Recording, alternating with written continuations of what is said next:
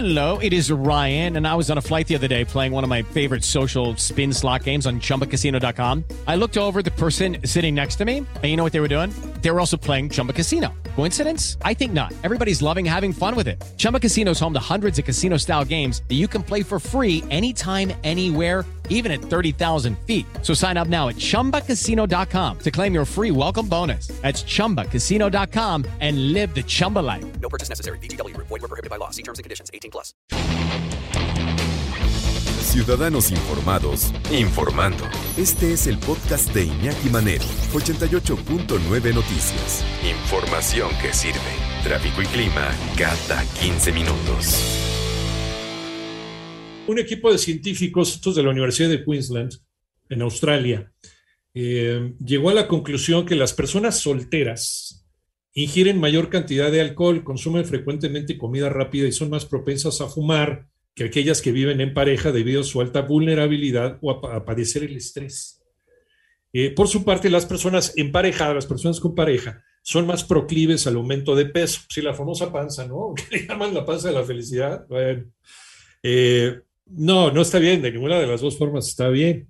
Sí, lo que pasa es que lo llamamos familiarmente, pero tampoco es, es normal que una persona tenga una panza de ese tamaño, ¿no? Bueno, eh, son más proclives al aumento de peso, incluso en su primer año de convivencia subieron en promedio entre 1.8 y 2.2 kilogramos, o sea, inmediatamente. Esto ocurre porque suelen comer raciones más grandes y en consecuencia consumen mayor cantidad de calorías.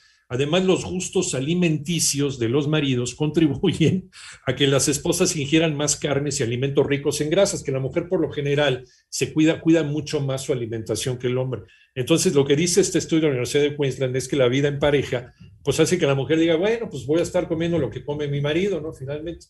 Cuando ya sea al revés, ¿no? Aunque hay, sí, hay, hay, matrimonios en donde ella es la que le pone a uno en, en orden. ¿no? Vas a comer más frutas y más verduras. No, ¿cómo, cómo que qué? ¿Qué te pasa? ¿No? Los vas a comer y te los comes. No, está bien. Entonces sí lo ayuda a uno mucho a su salud. Sí, cuando uno está soltero, pues uno empieza a comer cualquier cosa. La pizza, la hamburguesa, pues es la base de tu alimentación diaria cuando eres soltero. Y ya cuando te casas, ya se te empieza a ordenar más la, la alimentación.